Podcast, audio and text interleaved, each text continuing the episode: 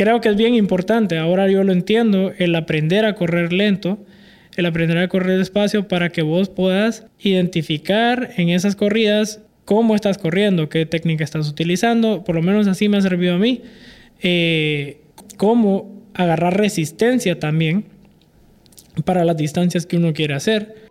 Estás escuchando Fundamentos Podcast y en este espacio exploramos industrias, personas, ideas, tecnologías y cualquier otra cosa que nos resulte interesante. Este podcast es producido por Medios Modernos y Medios Modernos es una compañía de creación de contenido alternativo. Hola, mi nombre es Gustavo Flores, eh, cofundador de Fundamentos Podcast. Me encuentro en una nueva edición acá con una, en esta edición especial con una persona que eh, tengo años de tener una amistad y, de pues compartir diferentes experiencias y momentos en la vida, eh, José Daniel Tábora. Eh, José Daniel Tábora es, eh, bueno, tiene, es triple licenciado en sus profesiones, pero eh, es un ávido atleta y muy activo. Y bueno, es por eso que hoy estamos acá con él, porque el tema que queremos cubrir hoy es preparando un, un, entrenamiento para una maratón, ¿verdad? sabemos que las maratones son bien populares, ¿verdad? Tienen años de existir.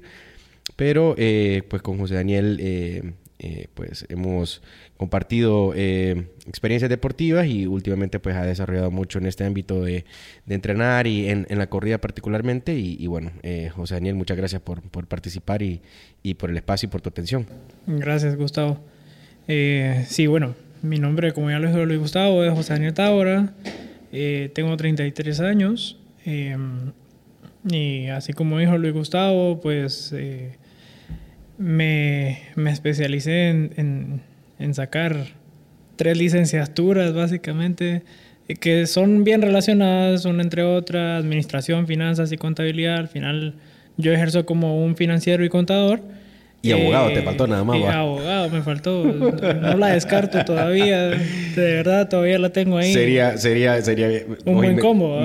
La, verdad que no he escuchado a alguien que tenga, ¿me entiendes? Como es, a, lo mejor existe, pero ¿me entiendes? Dentro de mi círculo no, no he visto, no he visto. Fíjate que sí existen varios contadores financieros abogados. Mira eh, O abogados que después sacan contabilidad. Es más al revés, que sacan primero contabilidad y luego sacan leyes para reforzar los conocimientos legales. Fiscales y esas cosas. Varias hay varios temas ligados. Ya, ya, ya.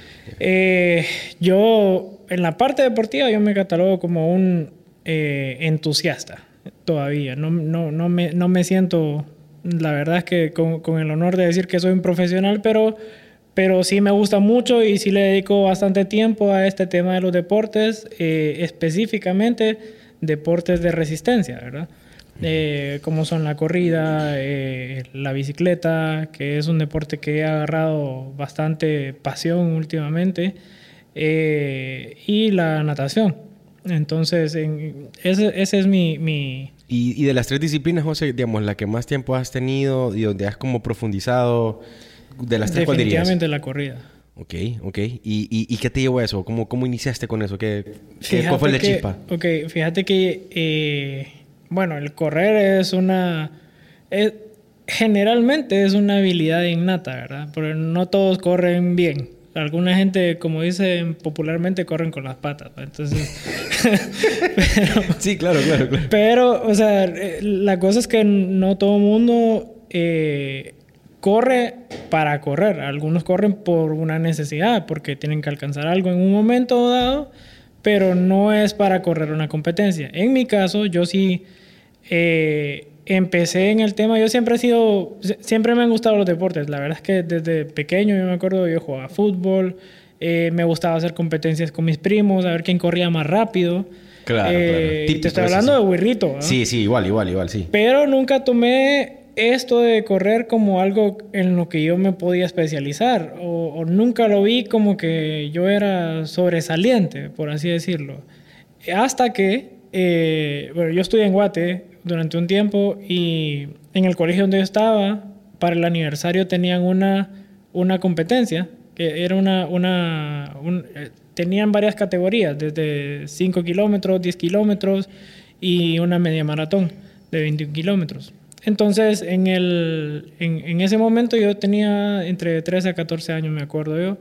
Estaba en cuarto grado Y, y pues decidí participar en, es- en una de esas competencias, en, la de grado 5 estaba? kilómetros. En ¿sí? cuarto, en cuarto. Pero, Creo que sí.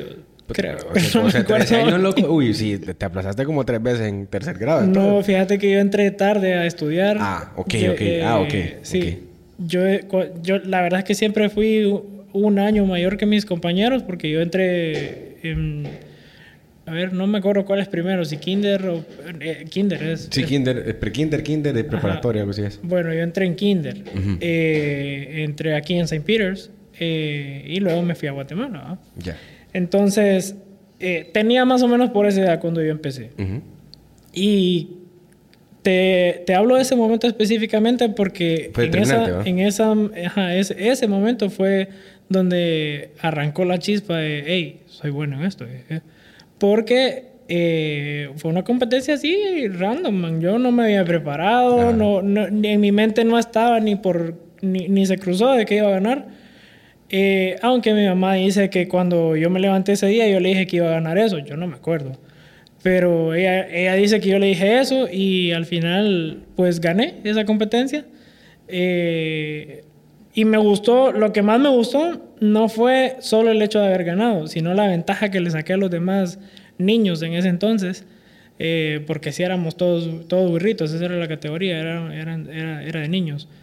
Eh, me gustó mucho eso, entonces yo dije, bueno, que puedo, en, ese momento dije, de- después de haber ganado, que me dieron mi medalla, mi trofeo y todo, eh, ver el orgullo en la cara de mis papás, mi papá específicamente, vos sabes que en, cuanto a los hombres siempre hay un tema de que queremos, eh, buscamos la aprobación de nuestros padres, eh, y ese momento específicamente marcó un, un, un de ser niño y tu papá te aprueba esa onda y, y pasas a otro nivel. Entonces podrías decir que entras en la como adolescencia o qué sé yo. Pero fue importante para mí. Después de eso, en el siguiente año yo dije, tengo que mejorar. Entonces mejoré y volví a ganar. Y lo mismo sucedió el otro Qué año loco. y gané también. Entonces gané tres años Ganaste consecutivos. tres seguidos. Sí.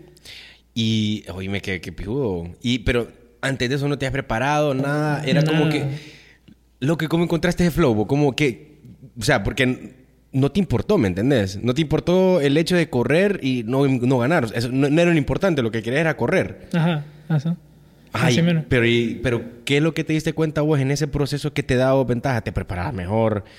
¿Tenías una mejor zan- zancada? ¿O, o qué, qué? Fíjate que en ese momento yo no pensaba, ni sabía qué era eso de la zancada, ni el pace, ni el heart rate, nada por el digamos estilo. que ahora que lo sabes, pero digamos, ahora que lo sabes y lo llevas al pasado, ¿qué dirías? Porque, o sea, realmente ganar tres seguidas es, es un gran es logro, es, es buenísimo, Sí. ¿me entendés? O sea, es una- no, no todo el tiempo se gana tres, tres veces seguidas un- en un deporte, pues. Ujú. Entonces, eh, no sé si logra- has, has logrado como, no sé si pensabas o, o analizabas eso, cómo, cómo es que te llegaste a ganar o eso. Fíjate que no, nunca, nunca lo analicé, solo sí me enfocaba en, en dedicarle tiempo a eso. Ujú. Entonces, como yo le con un amigo, eh, que hace, de hecho hace poco estuvo viviendo conmigo en, en mi casa aquí en Honduras, él es chapín también, eh, con él yo me acuerdo que siempre, siempre decíamos, hey, vamos a correr, y salíamos a correr.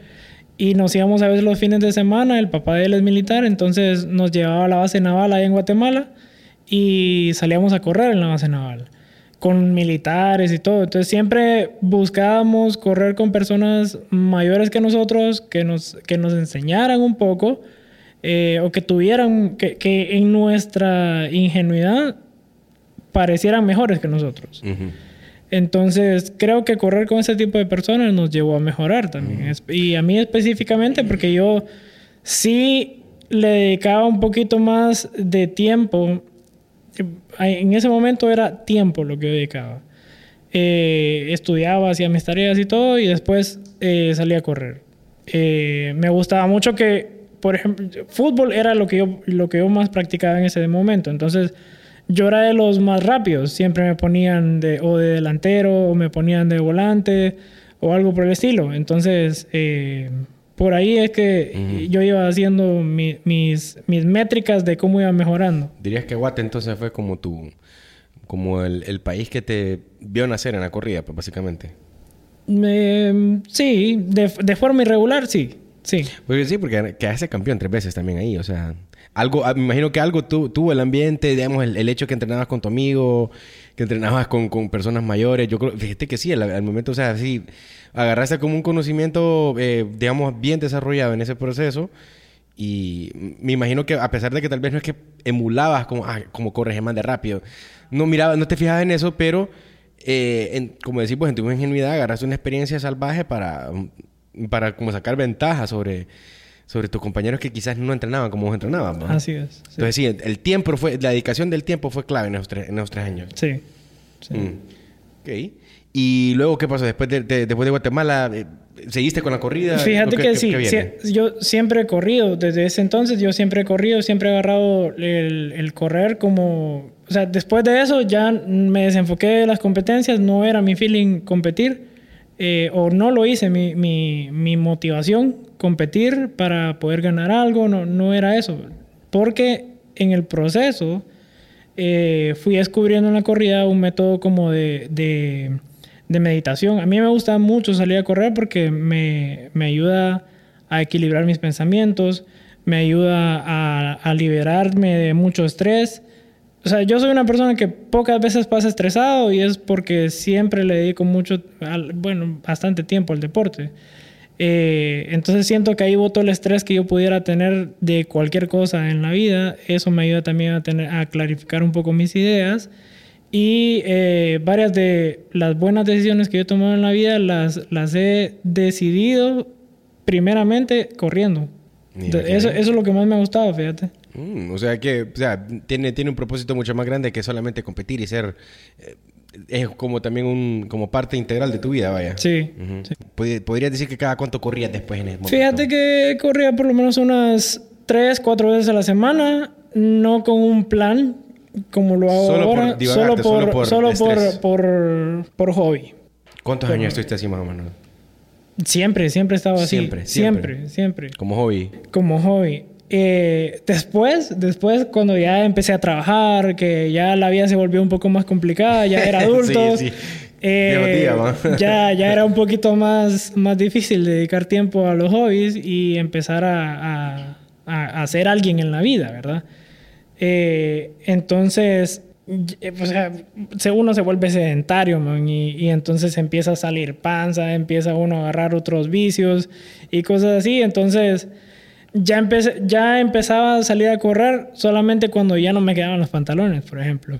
Entonces yo decía, ese- esa era como mi métrica. Mm. Yo decía, bueno, ya no me quedan los pantalones, vaya, ya toca mm, salir a correr. mm, mm, y no era de que inmediatamente salí a correr, se me iba la panza, sino que eh, era un proceso también. Entonces yo decía, bueno, yo veo que cuando yo dedico tiempo a la corrida, mi ropa me queda bien. La ropa generalmente en la gente es lo que te dice si, si has aumentado de peso o andas bien, ¿va? sí, sí, claro, claro. Sí, fíjate que, fíjate que ahorita, ahorita que me recuerdo, fíjate que yo también, vaya, dentro de mi experiencia como deportiva, la corrida siempre ha estado, pero así como vos siempre, más un aficionado, más por, por buscar como tener un cardio y, y quitar estrés. Y en mi experiencia tal vez tal- unas dos, dos cuartos de maratones tal vez he participado, ni media maratones he participado, creo. Pero en tu caso que vos aparte, cuando empezaste y ganaste, eran, como, eran, eran ¿qué? ¿Cuántos kilómetros eran que corrías? Cinco, Cinco, diez. cinco días, ¿verdad? Sí.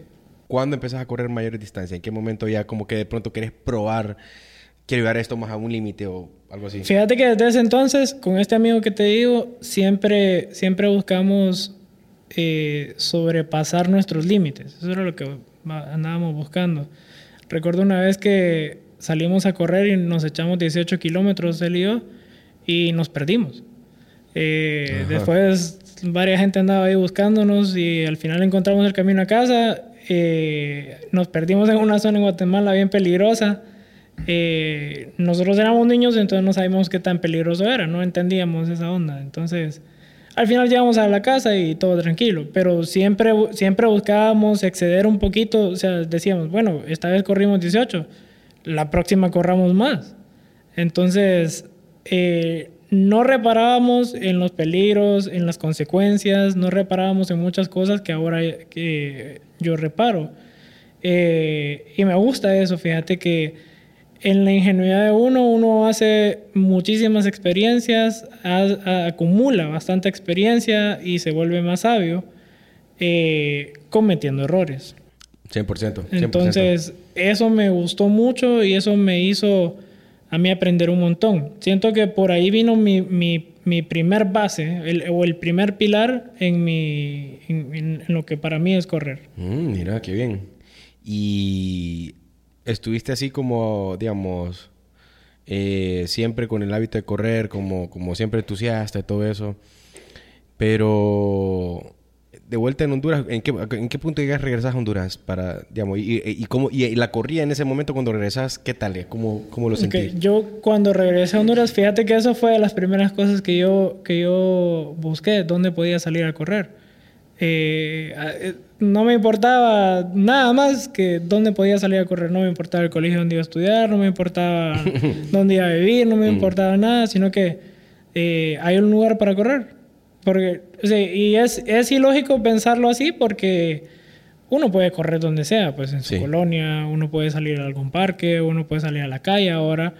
Pero eh, recuerdo que en ese momento, pues todavía eh, existían las maras en Honduras, era un poquito peligroso, eh, o por lo menos así me lo pintaban a mí. Y, solo para aclarar, yo soy hondureño siempre. Eh, solo que me fui un tiempo a vivir a Guate y regresé.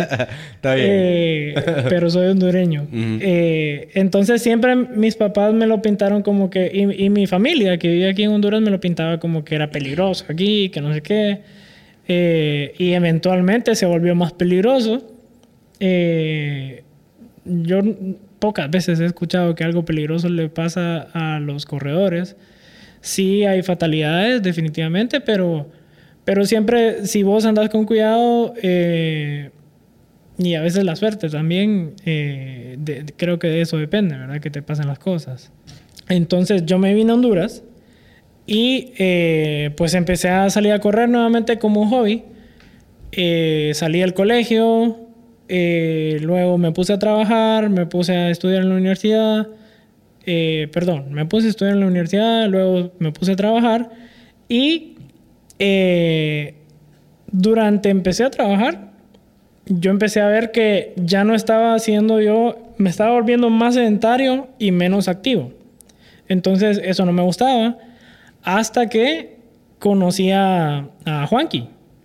Entonces, Juan, Juan Carlos Paz de Hit Gym, eh, ahí fue donde yo generé mi segundo pilar en la corrida.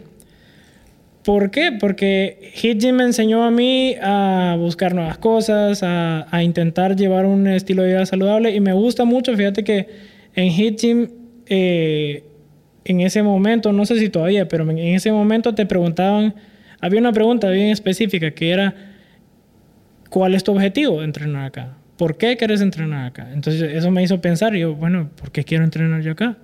Y mi objetivo no era volverme más musculoso, no era rayarme, no era nada por el estilo, sino yo lo que buscaba era poder llegar a la vejez y poder ser saludable. Yo la verdad es que me enfermo muy pocas veces. Cuando me enfermo, me enfermo bien heavy, pero eh, ese era mi objetivo primordial, tener un estilo de vida saludable y poder llegar, por ejemplo, a los 90 años y poder seguir corriendo. esa es una de mis metas personales, poder, poder alcanzar eso.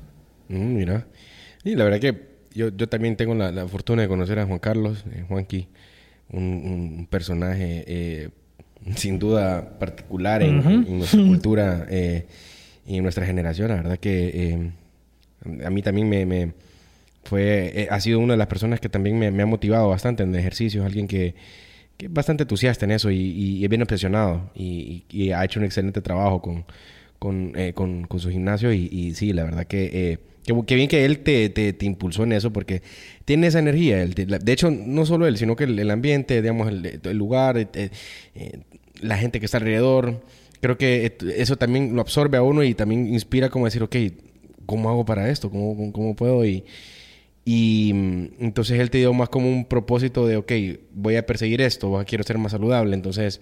De hecho, por Juanqui yo empecé a aprender cómo correr.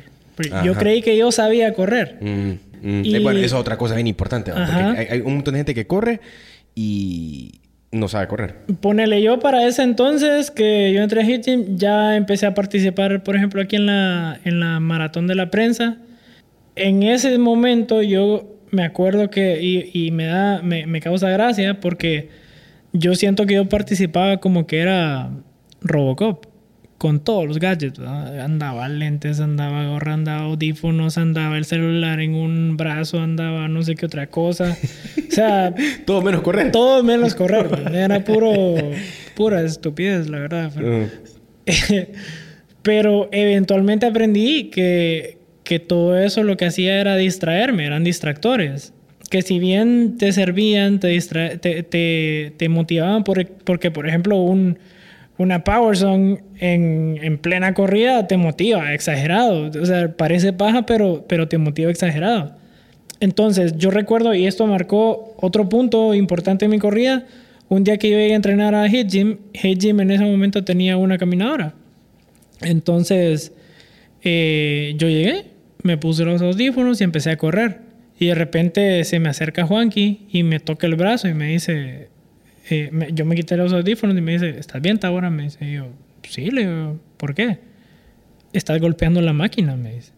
Yo, ¿cómo así? y me imagino, imagino la, la forma como él, lo, particular, como preocupado, como, José, tranquilo. es, es que, es que estás dañando la máquina, Taura, me dice. Y yo, pero ¿y cómo? Le digo, vení, me dice, "Qui- quítate los audífonos y empecé a correr. Y entonces cuando yo me quité los audífonos, lo que yo escuché fue como martillazos en la caminadora. Y eso, eso era mi, mi, esos eran mis pies. Entonces, Juanqui me dijo, si vos querés, yo te puedo enseñar cómo correr. Ahora, solo te quiero aclarar, Juanqui no es corredor. Claro, claro, claro. Eh, pero yo en ese momento confié ciegamente en él. Y, y entonces me acuerdo que me dice, eh, vos sabes que Juanqui es un poco diferente, lo, así lo vamos a catalogar. Exacto. Entonces me dice, quítate los zapatos, me dice. Y yo, ¿cómo voy a correr sin zapatos? Decía. Y entonces en pleno gimnasio me, me, eh, eh, me dice, bueno, corre hacia allá. Y entonces yo corrí. Y bueno, vas a, vos vas a pensar que sos una gacela, me dice. Vas a saltar como que sos una gacela. Así, así como habla Juanqui, ¿verdad? Entonces intento yo emular los, los movimientos que Juanqui estaba haciendo y, y me doy cuenta que estás haciendo un movimiento diferente. Entonces yo dije, bueno, voy, a- voy a intentar implementar estas cosas en mi entrenamiento. Eh, en ese momento no, no entrenaba yo formalmente, sí, sí tenía el hambre de competir en una, en una maratón, en una competencia, pero no, no ¿cómo es que se llama? No, no estaba full enfocado. Eh, solo me enfocaba en gimnasio, básicamente, y corría siempre tres, cuatro veces a la semana. Las distancias no eran muy largas, eh, no era como quien dice, este más está entrenando para una maratón. Ujú, ujú. Pero en el 2016, eh, que yo participé en mi primer maratón oficial, una maratón... eh, 42 kilómetros. son 42 kilómetros, 195 metros. Eh, eso, eso cambió, fíjate que en los Juegos Olímpicos, porque al principio la maratón era de 40 kilómetros, emulando la hazaña que hizo, eh, que, que hizo en la batalla de maratón un, un maje griego. No me acuerdo cómo se llamaba, pero la cosa es que el, el brother corrió 40 kilómetros para avisarle a los atenienses de que la guerra había terminado, para que no quemaran la ciudad, ni quemaran niños, ni nada por el estilo. Eh, entonces, al principio las Olimpiadas eran 40 kilómetros, pero luego se vuelve 42 kilómetros, 195 metros en unas Olimpiadas de Londres, si no estoy mal, solo por el capricho de que la reina pudiera ver el arranque de la maratón, que pudieran salir desde el palacio de la reina para poder llegar hasta el estadio olímpico. Entonces, por eso le sumaron 2 kilómetros, Ya. 195 metros más. Qué loco, ¿eh? El gran lo que era, pero desde ese momento se volvió oficial el- el- la distancia. Esa distancia. Entonces, eh, mi meta en el 2016 se volvió correr la maratón del Atlántico acá, que en ese entonces era del peaje de Cortés, perdón, del peaje de San Pedro al peaje de Cortés y un poquito más, Ujú. los 195 metros más.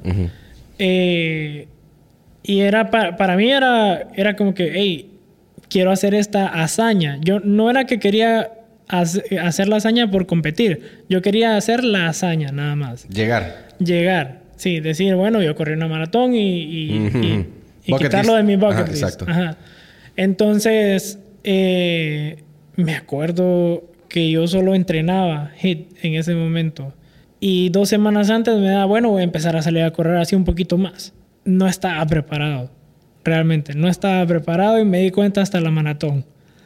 Yo llegué, man, con, con mi vestimenta. Eh, ya le había quitado yo los audífonos al, al Robocop. Eh, pero me di cuenta de que, que definitivamente no estaba listo para eso. Terminé la maratón el tiempo que, con el que cerré fueron 5 horas 20 minutos. Y. Man, pero eso es un hazaña. No importa el tiempo que te hayas tardado, pero lo, hiciste, pues, ¿me entiendes? La, claro, la distancia es La realización del mismo fue como que. es que lo que te quiero decir es. Ahorita yo lo veo así, pero en ese momento yo cumplí mi objetivo, que era hacer una hazaña.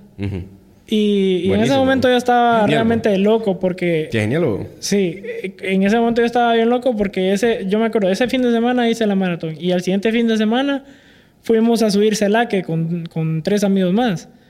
Y yo me acuerdo que el lunes que yo llego al gimnasio me dice Juanqui, Taura, vos estás loco, andate de aquí, me dice. Andate, anda a descansar, me dice. Y, y recapacitando en ese tema, recuerdo que que me doy cuenta de que desde entonces, para mí el descanso ha sido como, donde yo tropiezo. Porque a mí me cuesta mucho descansar me pasa en el deporte. Sí, me pasa igual a mí. Eh, ahora que yo tengo otro, otro tengo este, el, Garmin, por ejemplo. El Garmin últimamente me, no baja de que me dice, tenés que descansar 3, 4 días. Y yo como que, no, Garmin, vos no sabes nada. Pero sí, es que causa gracia. Quizá, quizá, la mente... Eh, es que también como el, eh, el, tipo, el tipo de atleta que es uno que es entusiasta, que le guste, que le apasiona y todo eso, sí da por sentado el hecho del descanso, porque cree que uno es una máquina y que puede aguantar... Pero es importante. Es, es, bien importante y, y, y, así, el mismo problema que tenés vos tengo yo con... Mi experiencia en la corrida no es la, digamos, no es la misma que la tuya. Eh, hay, hay, muchas cosas de mi, de mi corrida todavía que tengo mucho por mejorar, porque no soy, no soy, no he trabajado tanto ese, ese aspecto. A pesar de que llevo años corriendo, no, no, es como que lo he trabajado de la manera consciente que vos lo has hecho. Que eso me imagino que es bien importante en la corrida, tener esa conciencia, ¿no? Sí, fíjate que sí. O sea, después de ese 2016, yo, yo sí en el 2017 dije, bueno, quiero agarrar esto como, como algo formal. quiero empezar a correr, quiero mejorar ese tiempo de 5 horas 20 y, quiero empezar a, mejorar muchas cosas. Entonces yo empecé a autoentrenarme. ¿Y, ¿Y cómo lo hice en ese momento? Fíjate que me enfoqué mucho en la forma en que yo estaba corriendo porque algo que yo empecé a notar es que me lesionaba bastante. Entonces yo empecé a investigar de qué forma podía correr yo para no lesionarme. Eh, y empecé a leer libros, empecé a, seguir gente en Instagram, para ese momento ya existía Instagram, empecé a seguir gente en, Twitter también, eh, y encontré varios recursos ahí donde hablaban de correr sin lesionarse, y empecé a cambiar la forma en que yo corría también, tratando, ya no tratando de emular aquella, aquella gacela que me decía Juanqui, sino encontrar mi propia forma de correr. Eh, algo con lo que yo me sintiera cómodo. Eh, empecé a ver varias cosas eh, de que habían supinadores, que habían corredores neutros, que era esto de la zancada, que era el pace. Y a medida que vos te vas metiendo dentro de un tema específico, vas encontrando diferentes métricas que te ayudan a mejorar. en mi caso, sí, yo me enfoqué en el pace desde un inicio. Creo que todo corredor que va empezando se enfoca en, ese, en esa métrica específicamente y posteriormente yo he encontrado otras métricas eh, que te dan una pauta de cómo estás corriendo y qué tienes que mejorar. Pero no, no es ley tampoco. No es ley. No es que si vos cumplís esta métrica vas a ser mejor. Porque puede que no aplique para vos.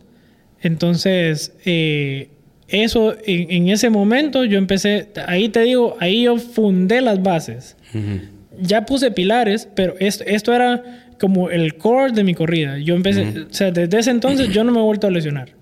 Nunca, nunca me he vuelto a lesionar. Eh, y gracias a Dios, porque luego, posteriormente me volví alérgico a los AINES, entonces si yo me lesiono me cuesta mucho recuperarme. Entonces ando con tecitos y cosas así y no puedo tomar antiinflamatorios ni nada por el estilo. Eh, posteriormente yo encuentro, o sea, empiezo a correr y todo, me, me, me gusta, empiezo a participar en un poquito más de competencias veo que voy mejorando levemente, levemente, pero no al nivel que yo quería. Entonces dije, bueno, aquí a este punto ya no puedo solo. Y entonces me acuerdo que en ese momento eh, también se da el TEDx eh, donde conozco a Sandy, a Sandra y Palma. Sandra y Palma eh, ha sido la persona que más me ha preparado en la corrida. De verdad que por ella estoy donde estoy ahorita en, el tema de corrida. Ella es mi entrenadora ahorita. Empiezo a entrenar con Sandra, ¿verdad? Y le digo, mira, Sandy, quiero correr una maratón. En ese momento no sabía cuál, pero yo quería correr con Sandy. Entonces, eh, ella me empieza a entrenar, me da un plan. Eh, y, yo decía, y en el, al principio del plan yo chocaba, porque al principio te empiezan a Sandy, o por lo menos la metodología que ella, que ella ha utilizado conmigo, me empezó a enseñar a correr lento. Y yo decía, pucha, pero correr lento, eso yo ya lo sé. yo quiero correr rápido, yo, quiero ser más rápido. Sí, va. Y uno choca con ese, con ese tipo de, de cosas porque eh, creo que es bien importante, ahora yo lo entiendo, el aprender a correr lento, el aprender a correr despacio para que vos puedas identificar en esas corridas cómo estás corriendo, qué técnica estás utilizando, por lo menos así me ha servido a mí.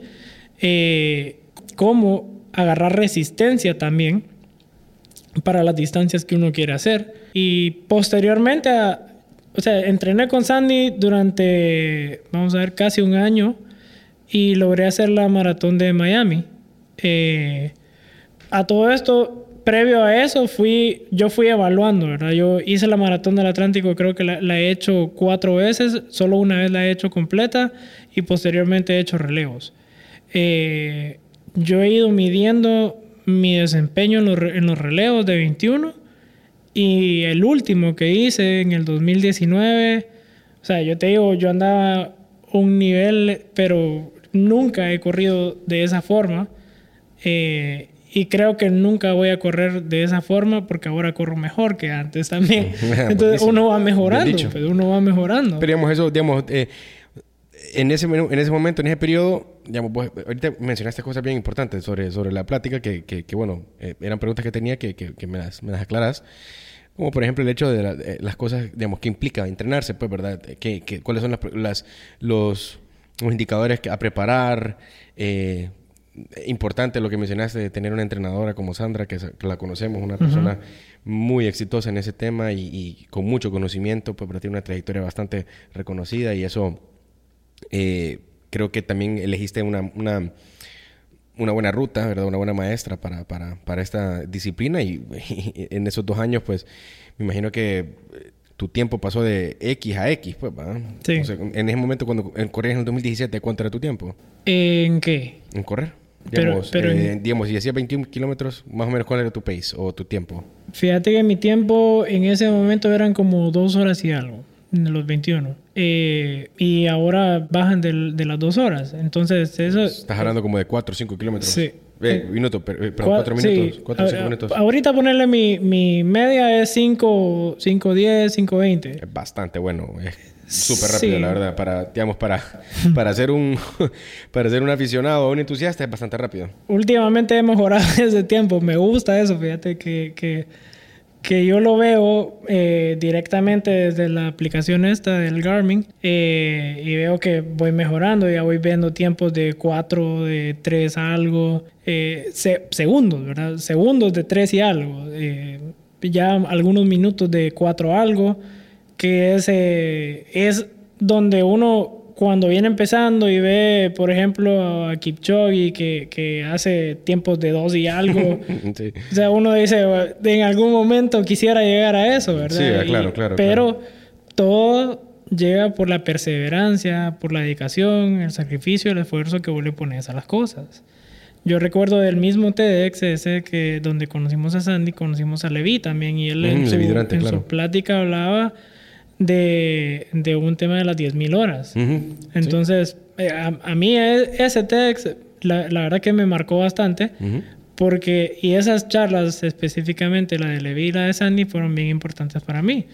Eh, con Sandy aprendí un montón acerca, he aprendido un montón acerca de la corrida. eh, y no solo de la corrida, pues, sino de la perseverancia, del esfuerzo, de los sacrificios que uno tiene que hacer para llegar a donde quiere llegar. Eh, y, y que son temas que no tienen, no, o sea, no, no están relacionados directamente con la corrida, pero tienen que ver. Sí. Eh, y con Levi este tema de las 10.000 horas, eh, para mí fue bien importante entender en ese momento algo que yo ya, ya venía practicando, de que si yo le dedico tiempo a algo y se lo dedico bien, conscientemente, eventualmente te vas a volver una persona que, que domina el tema. Entonces, siento que estoy llegando eh, por ahí. Como te digo, no, mi meta no es volverme un corredor experto, alguien que represente a Honduras, eh, por así decirlo, profesionalmente, un, un federado, por ejemplo.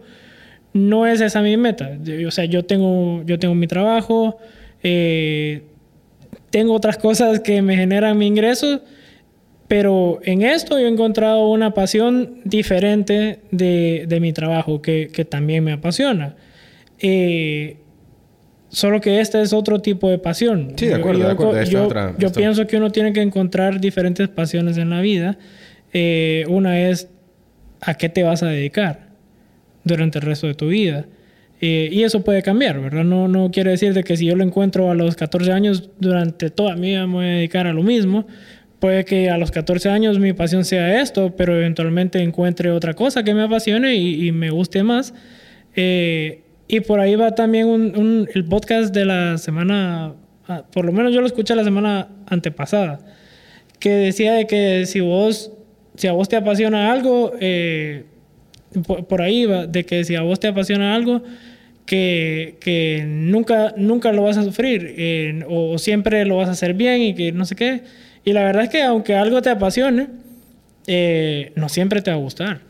No, no, definitivamente, sí, es un tema, eh, digamos, la, la- eh, sí, lo que, el- el- lo que conversábamos nosotros era eso, acerca de eso, de, de la pasión era que es mejor que te apasione lo que haces a que haces lo que te apasiona, porque haciendo lo que te apasiona, o sea, hay muchas cosas que te apasionan, ¿me entiendes? Pero eh, es muy diferente que te apasione lo que estás haciendo, porque cuando eh, ya encontraste eso que estás haciendo y le, metes ese- esa emoción, ese fuego, esa furia, esa, esa energía que necesita para que te excedas o que logres cosas impensadas, eh, sí, eh, la pasión, o sea, eh, bueno, aplica mejor, ¿me entiendes? En la situación, apasionarse por lo que haces que en vez de hacer lo que te apasiona. Pues esa, esa- esa era la idea, pero, pero sí, o sea, mira, eh, definitivamente que lo que he escuchado de, de, de- de- tu experiencia en la corrida es bastante fascinante. Veo que dentro del, a pesar de que reconoces, ¿me entiendes? De que hay sacrificios, hay cosas que, que tenés que hacer y, y- y trabajar para, digamos, para llegar a un punto donde vos sintas una, como una satisfacción por lo que haces, eh, veo que disfrutas eh, mucho el proceso en, con términos de cómo has, has ido evolucionando pues en, en, tu, en tu corrida. Y dirías en estos próximos años cuáles serían tus planes, qué es lo que buscas, Eh, siempre profundizar más en esto. Digamos, cuando vos te preparás para esto, digamos, cuando te preparaste, te preparaste para la, la maratón de Miami, ¿qué hiciste con la alimentación? ¿Qué hiciste con tu entrenamiento? O sea, ¿cómo, cómo fuiste llevando ese plan? ¿Me entendés? Porque imagino que a partir de ahí van a haber otras maratones que vas a participar. Sí, fíjate que sí. eh, cuando, cuando yo hice la de Miami, se me despertó el interés también por hacer las Six Majors, que son las seis maratones más reconocidas o más grandes. Están, están ya, eh, pues, parametrizadas, por así decirlo. Eh, son la maratón de Nueva York, la de Boston, la de Chicago, eh, la de Berlín, la de Londres y la de Tokio. Entonces, esas son las Six Majors. Y ahorita mi meta es hacer las seis. Eh, y obviamente mejorar tiempos. Y te, o sea, obviamente te lo digo porque para calificar, hay una donde tenés que calificar, eh, que es Boston. Eh, para calificar a Boston depende de tu edad. Por lo menos en mi rango de edad yo tengo que tener un tiempo eh, no mayor a 3, a 3 horas 10 minutos. 3, horas 10, 3 horas 30, 3 horas 30 minutos, por ahí, no recuerdo ahorita, pero por ahí anda. Entonces, en mi caso, yo tengo mucho que mejorar todavía para poder llegar a ese, ese tiempo. En Miami yo hice 3 horas 45 minutos. Eh, no era lo que yo esperaba, yo esperaba hacer menos, pero me sentí bien contento en comparación a mi primer maratón que fue 5 horas 20 minutos. Después de dos eh, años de entrenamiento. Después de, o sea, ya con entrenamiento eh, formal formal, ya habiendo mejorado, porque en ese momento cuando hice aquella, yo no entrenaba, sinceramente no entrenaba para correr, empecé a correr dos semanas antes y lo que tenía era una base eh, aeróbica de gimnasio, ¿verdad? Eh, sí, esas son las metas que yo tendría por ahorita eh, en, el tema de corrida. Ahora, yo he implementado aparte de la corrida, otras disciplinas que me han ayudado, yo me he dado cuenta, me han ayudado muchísimo a mejorar en la corrida también. Me han mejorado en la parte de resistencia pulmonar, en la parte de crecimiento muscular en las piernas y en músculos son necesarios para mejorar eh, varias cosas como la zancada. Cuando corres bien, pasas el, el menor tiempo posible en contacto con el suelo extrañamente. prácticamente volás cuando corres. Eh, y e, eso es a lo que, a lo que uno eh, aspiraría para correr bien, volar. Entonces, eh, ese es ahorita uno de los, de, los, de los focos en los que estoy dedicando un poco del tiempo. parte del entrenamiento son aceleraciones, no es mucho distancia. Eh, y después de la maratón de, de Miami, eh, me intenté enfocar un poco más en mejorar los tiempos en distancias cortas. Y entonces tuve que volver a, tuve que retroceder a mejorar en 5 kilómetros, a mejorar en 10 kilómetros, a mejorar en 21, para poder mejorar en, la en, en los 42, 195. Entonces, eh, me gusta ese, ese, ese aspecto que vos tenés que, si vos querés mejorar allá, tenés que mejorar en los pasos que te saltaste antes. Entonces, eso es un, un aspecto, algo bien importante, me parece. Interesante, la verdad, fíjate que sí. Eh, la verdad que aprecio mucho la, la, la, la, manera que lo, lo eh, pues respetas la, disciplina y, y también, eh, pues, eh, bien interesante la, la, metodología que seguís, las, las, decisiones que has tomado en el camino, la conciencia que has desarrollado la misma. Creo que, pues, eh, nota, ¿me entendés? Una, una diferencia en tu evolución en, según lo que, pues, tu experiencia pasada, pues, la, historia que contás. Eh, después de esto de la pandemia, todo esto, ¿qué cosas diferentes pensaste o que estás haciendo? dentro del entrenamiento que te están dando beneficios grandes en tu, en tu, en tu, en tu corrida? O, qué cosas dirías que innovaste para tus métodos? Ok, fíjate que durante la pandemia yo me cerré. La, la, verdad es que la pandemia nos afectó a todos de diferente forma. Y en mi caso, yo no corrí. Para nada. Para nada durante la pandemia. Me daba miedo salir. Entonces, eh, sí te digo, todo el año de pandemia yo me lo pasé eh, trabajando, trabajando bastante. Eh, le dediqué muchísimo, muchísimo tiempo al trabajo. Eh, a buscar cómo, cómo sacar adelante la empresa donde estoy, la empresa de mi familia también, y a buscar también cómo sacar adelante a mi familia. cada uno tuvo situaciones diferentes, entonces ese fue mi enfoque y no le dediqué nada de tiempo a la corrida. Pero, Yo creo que fue bueno entonces porque descansaste. Descansé. Fíjate que no lo había pensado así. Ah, bueno, sí, siempre Descansé de la corrida. claro, claro. pero, pero como por junio, julio del año pasado empecé a nadar. Porque en mi mente yo decía, bueno, la piscina tiene cloro, está forrada de cloro, ahí no hay COVID, decía Entonces, eh, empecé a nadar. Empecé a nadar en delfines y, y desde entonces estoy nadando. Eh, posteriormente, en septiembre, eh, me empecé a meter en la, en la bicicleta. una disciplina que, a la que yo le había huido durante bastante tiempo. y la verdad es que me ha gustado esa onda también. Pues, me ha gustado muchísimo la bicicleta. Eh, también Juanqui, ahí le debo las gracias a Juanqui que me prestó una bicicleta de ruta eh, que es de su esposa, de Vivi, y me prestó un rodo también. Eh, y eso, eso me hizo empezar, o sea, a Juanqui le debo... La corrida, la, corrida bici. la Juanqui, mira, mira, mira, tenés que, cobrar ahí, loco, por este vivo. No, fíjate que sí, la verdad que me ha gustado bastante el, ciclismo. Eh, tanto que ahora tengo varias bicicletas. Eh, tengo que deshacerme de algunas porque no me puedo quedar con todas. Eh, y he mejorado. O sea, yo soy una persona que le gusta retarse a sí mismo y creo que en estos deportes yo estoy muy, muy, en, muy de acuerdo en que al final de cada competencia se le dé una medalla a las personas, a cada uno de los, participantes. Todos se esforzaron. Porque, ajá, al final del día, la competencia más importante es la que cada uno lleva consigo mismo. 100%. No es tanto la competencia con los demás, sino que, man, detrás de eso hay sacrificios. O sea, sacrificaste salidas con tus amigos, sacrificaste horas de sueño, eh, te levantaste a las 3, 4 de la mañana para ir a correr, luego ir a trabajar o ir a estudiar, ir a hacer cualquiera de tus actividades comunes.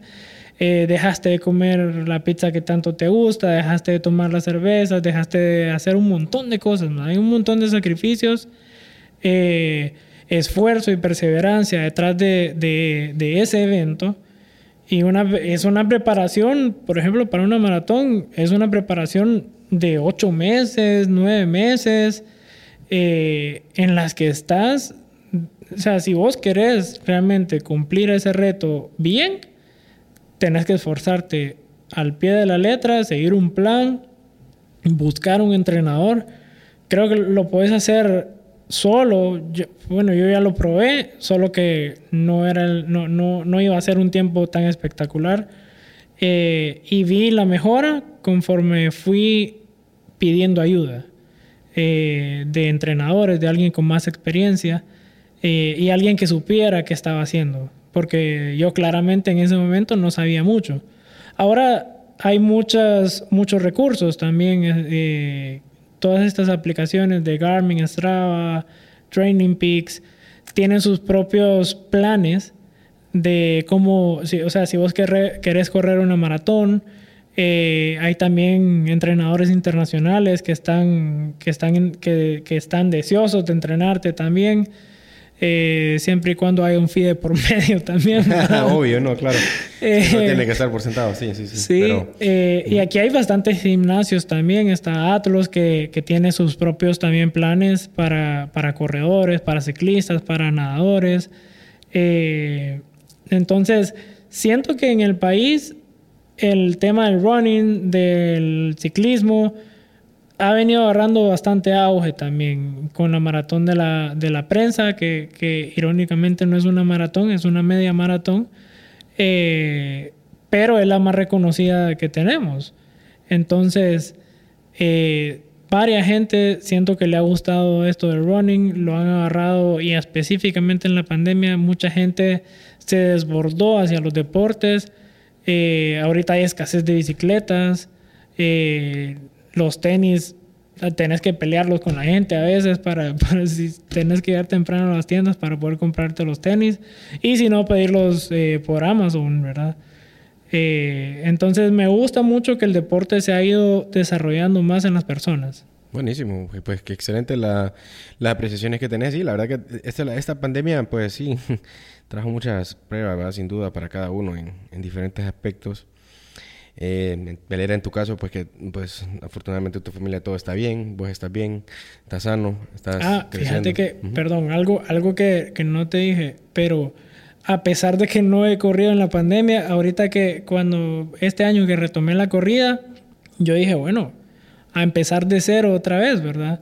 Mi sorpresa es que cuando empiezo a correr sigo manteniendo la misma resistencia, hasta mejor que antes y... Seguro la natación tuvo que ver ahí para, para aportar ahí un poco. 100%, 100%. la natación y el ciclismo han tenido mucho que ver en mantener mi base aeróbica y anaeróbica, eh, que, que, al final del día te sirve mucho para la corrida. Eh, mi técnica todavía la tengo que pulir un montón eh, y creo que eso solo viene de la mano de pegarse con gente buena. Yo siempre he dicho eso, que si vos querés mejorar en algo, tenés que buscar al que es mejor que vos. Una vez superas al que es mejor que vos, buscar el siguiente, buscar el siguiente, buscar el siguiente, hasta que te volvás realmente vos el mejor. Eh, ahora, esa no es, no es mi motivación, como te digo, si se da, pues qué bueno, pero, pero la idea al final del día es poder tener un estilo de vida saludable y siempre, siempre eso es por lo menos lo que, lo que yo, el, el, fin mayor que yo ando buscando. Poder tener un estilo de vida saludable. El día que yo deje de correr, que, que yo no pueda correr, es porque ya no tengo piernas. Y aún así voy a buscar unas postizas para ponerme para poder seguir corriendo.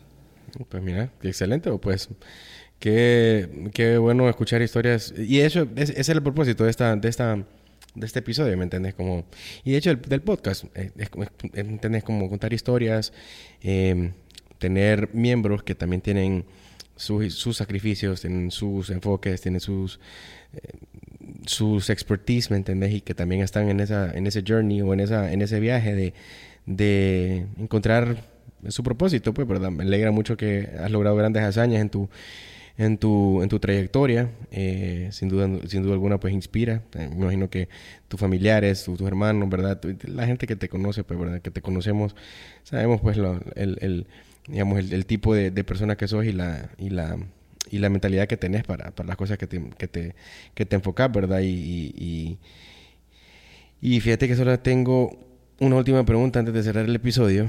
Y tiene que ver con eh, un detalle, ¿me entiendes? Digamos, algo que más o menos de lo que conté, llevas como unos 20 años corriendo. Durante ese trayecto, eh, y no tiene que ser algo que esté relacionado a la, a la, corrida, pero eh, algún artículo que, que, hayas comprado que te haya costado menos de 100 dólares o 100 dólares que, ah. que todavía lo tenés y que todavía lo guardás porque te, tiene un valor que para vos, pues, pues entonces te representa seguir o te representa perseverar, no sé. Sí, fíjate que el primer reloj eh, Garmin que yo compré, lo compré usado, me acuerdo que se lo compré a Ricardo Siu de Pedregal Runners. Eh, todavía tengo ese reloj, un Garmin 230, si no estoy mal. Eh, que el chino me lo básicamente me estafó, no son bromas. bueno, me lo, está escuchando, hermano, te, están me lo, me lo dio, o sea, yo lo sentí regalado para lo que costaba en la página en ese momento eh, y ese reloj me ha ayudado mucho, o por lo menos conocer lo que ese reloj me podía brindar en ese momento me ayudó mucho a saber dónde estaba parado y qué tenía que mejorar. Eh, es, antes de, entrenar con Sandy, esa era como mi base, ¿verdad? Ahí yo iba haciendo mis propias, mis propias mediciones y, lo mantengo. De, posteriormente tuve que comprar otro porque ese ya estaba viejito, ya se, la, banda ya se le había eh, arruinado, ya se le había gastado, ya las métricas que daba eran limitadas y si vos querías tener mejores métricas tenías que comprar otros accesorios y, y el reloj más actualizado. Entonces, eh, me pasé a los relojes más actualizados. Ahorita tengo un Forerunner 945, eh, que es más enfocado en, en multisports, eh, este específicamente para triatlón. Es bien liviano y, en comparación con aquel que solamente era de corrida, este me da más, más información. que para mí es bien importante. Pues. la importancia y la evolución de los de los gadgets deportivos, va a decir, los relojes sin duda han sido algo, ya ahorita, ahora es, parte fundamental ahora como de, conocer mejor tu rendimiento, porque antes todo era todo manual y, era un poco más complicado, pero bueno, siempre, siempre había, han habido atletas que, sin importar la tecnología, han sobresaltado eso, pues, así que, pues no, me alegra, me alegra José, que, que hayamos tenido esta, este tiempo para para compartir, aprender un poco. Gracias por, por, nuevamente por tu atención, por tu tiempo, por, por compartir un poco de, de, lo que, de lo que te apasiona, de lo que haces.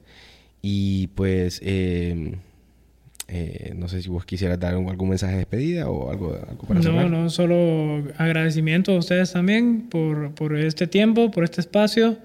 Y para la gente que pues quiere empezar en este tema o que ya va avanzando, pues que no se rindan, pues, que, que, esto es solo de perseverar.